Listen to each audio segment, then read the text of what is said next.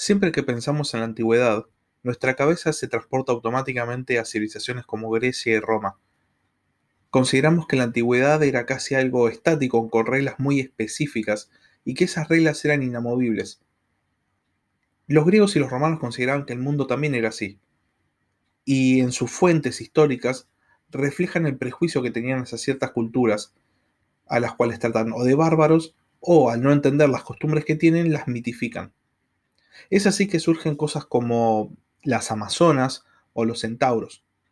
Las amazonas, mujeres guerreras que devoraban a sus hombres o los asesinaban y que mantenían una sociedad pura y exclusivamente femenina, horrorizaban a los griegos. Los centauros, mitad hombre, mitad caballo, con sus arcos y flechas recorriendo las estepas, también horrorizaban a los griegos.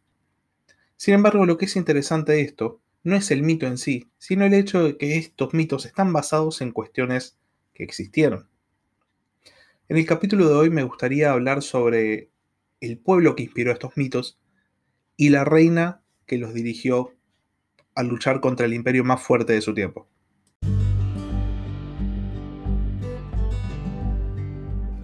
Buenas noches, sean bienvenidos una vez más a la Barba Roja de Barba Roja un espacio para hablar sobre curiosidades de la historia. Hacia el siglo VI a.C., el mundo estaba regido por una sola gran superpotencia que parecía haber emergido de la nada. El imperio persa, fundado por Ciro, había subyugado a todos los otros reinos que lo rodeaban.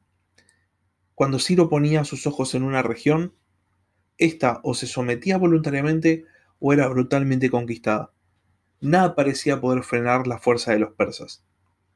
Desde el mar Mediterráneo, en el oeste, hasta las fronteras con India al este, el imperio persa abarcaba un territorio enorme. La cantidad de hombres y riquezas de las que disponía no tenían comparación, y parecía que nada iba a poder frenar jamás su avance. Cuando Ciro puso sus ojos en la estepa, también pensó que iba a ser como el resto de las regiones. También pensó que iba a ser una tierra que iba a poder conquistar fácilmente. Pero lo cierto es que se encontró con una resistencia feroz. Esta región que Ciro quería incorporar a su creciente imperio generó pueblos con una distinción muy particular. Todos estos pueblos giraban en torno al caballo. Se cree que en esta región, en la estepa euroasiática, eh, es donde el humano domesticó a este animal. Y es que realmente parece haber sido extremadamente necesario. La región era tan extensa, es tan extensa, que muchos autores se han referido a ella como el mar de pasto. Los pueblos de la estepa usaron al caballo para todo. Usaron al caballo para pelear, para cazar, pero sobre todo para moverse. Quizá lo más interesante o lo más distintivo de estos pueblos, sobre todo teniendo en cuenta sus pueblos vecinos como los persas y los griegos, es que en las sociedades de la estepa, no solo los hombres eran los encargados de luchar, de cazar o de reinar, sino también las mujeres.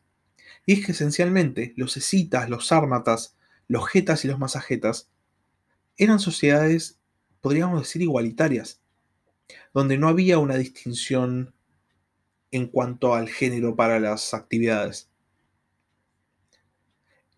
Específicamente, cuando Ciro decide que va a invadir la estepa, del otro lado, los masajetas, que es el pueblo al que se va a enfrentar, tenían una reina. Una reina que va a ser prácticamente legendaria a partir de este momento. La reina Tomitis. Según cuenta Heródoto, Ciro decide que quiere anexionar este territorio, pero quiere hacerlo como el resto de sus conquistas, primero apelando a una solución diplomática. Ciro manda un enviado a Tomiris proponiéndole matrimonio, un matrimonio político. Tomiris, que sabe que esto es una manera que usa Ciro para subyugar rechaza completamente la, propuesta y por ende Ciro opta por la segunda vía, que es la invasión. Los territorios de ambos pueblos, de los persas y de los masajetas, este pueblo estepario, estaban divididos por un río que muy interesantemente va a ser el río que va a ser la frontera norte del imperio persa y después va a ser la frontera norte del imperio de Alejandro Magno también, que es el río Yaxartes. Bastante difícil de pronunciar, por cierto.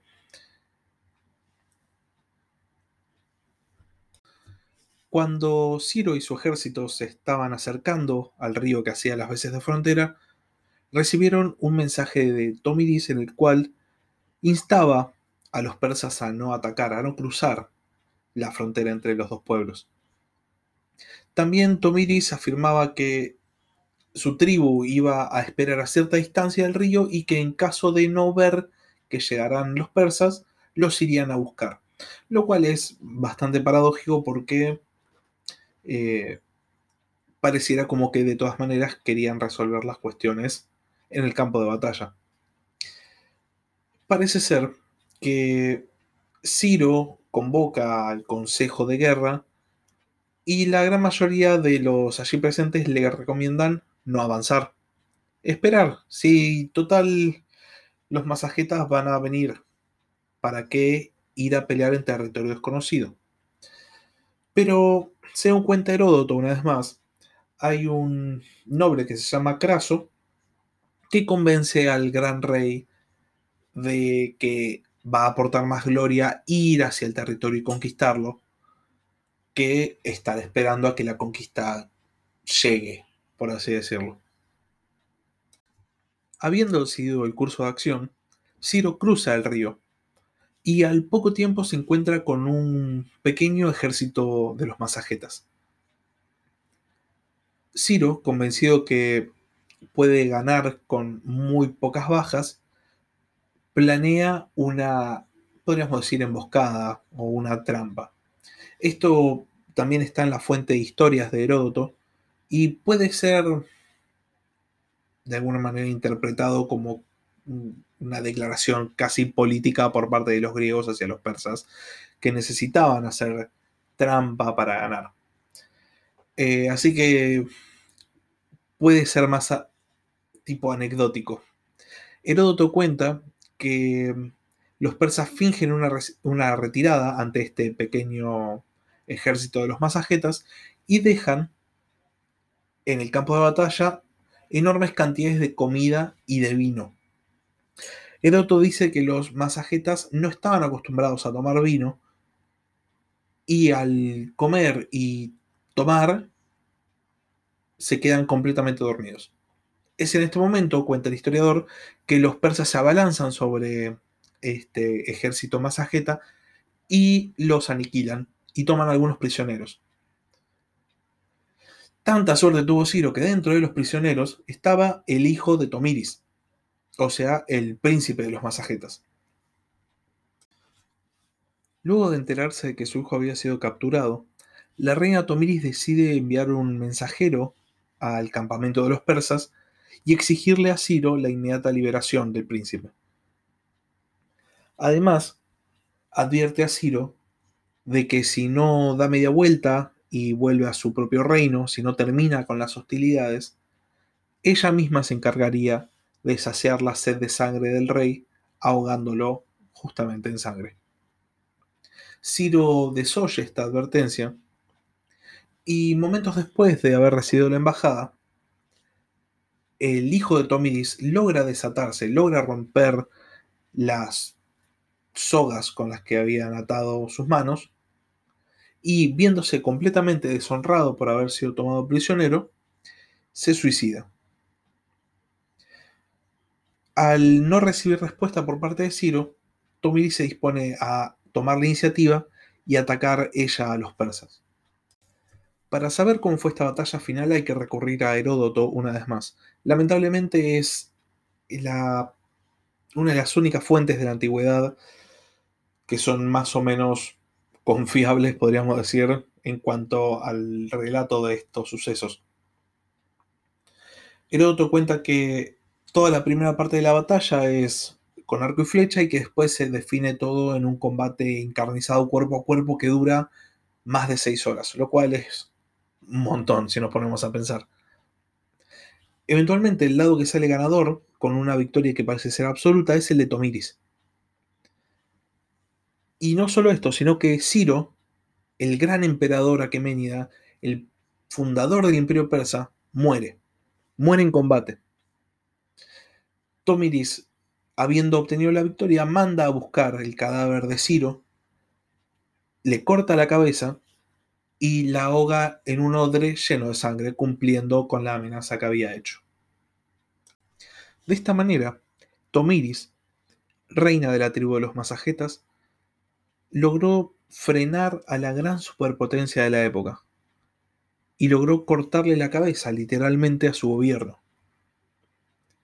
El imperio persa nunca más se volvió a expandir al ritmo que lo hizo bajo el gobierno de Ciro. Es cierto que tuvo otros reyes muy importantes, eh, tuvo otras conquistas muy importantes, pero nunca se expandió a tal velocidad. Es una lástima que no haya más fuentes históricas confiables, por así decirlo, acerca de la vida de Tomiris. ¿Por qué digo confiables? La otra gran fuente, aparte de Heródoto, sobre Tomiris, eh, fue escrita por un historiador romano que se llamaba Jordanes. el libro se llama El origen y hechos de los godos. Y justamente en este libro Jordanes intenta vincular a Tomiris con este pueblo germánico, cosa que no tiene nada que ver. Y, que se afirma que Tomiris, por ejemplo, viajó hacia el oeste y conquistó toda la estepa y fundó ciudades en el Mar Negro etc. Cosa que parece bastante inverosímil teniendo en cuenta el lugar donde los masajetas vivían. El legado de Tomiris es, sin embargo, otro. Tomiris logró lo que muchos otros pueblos no habían logrado en su momento. Frente a la enorme expansión de la superpotencia, Tomiris logró conservar la independencia.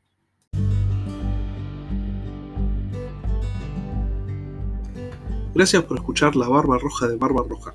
Cualquier duda o consulta, comunícate a la barba roja de barba roja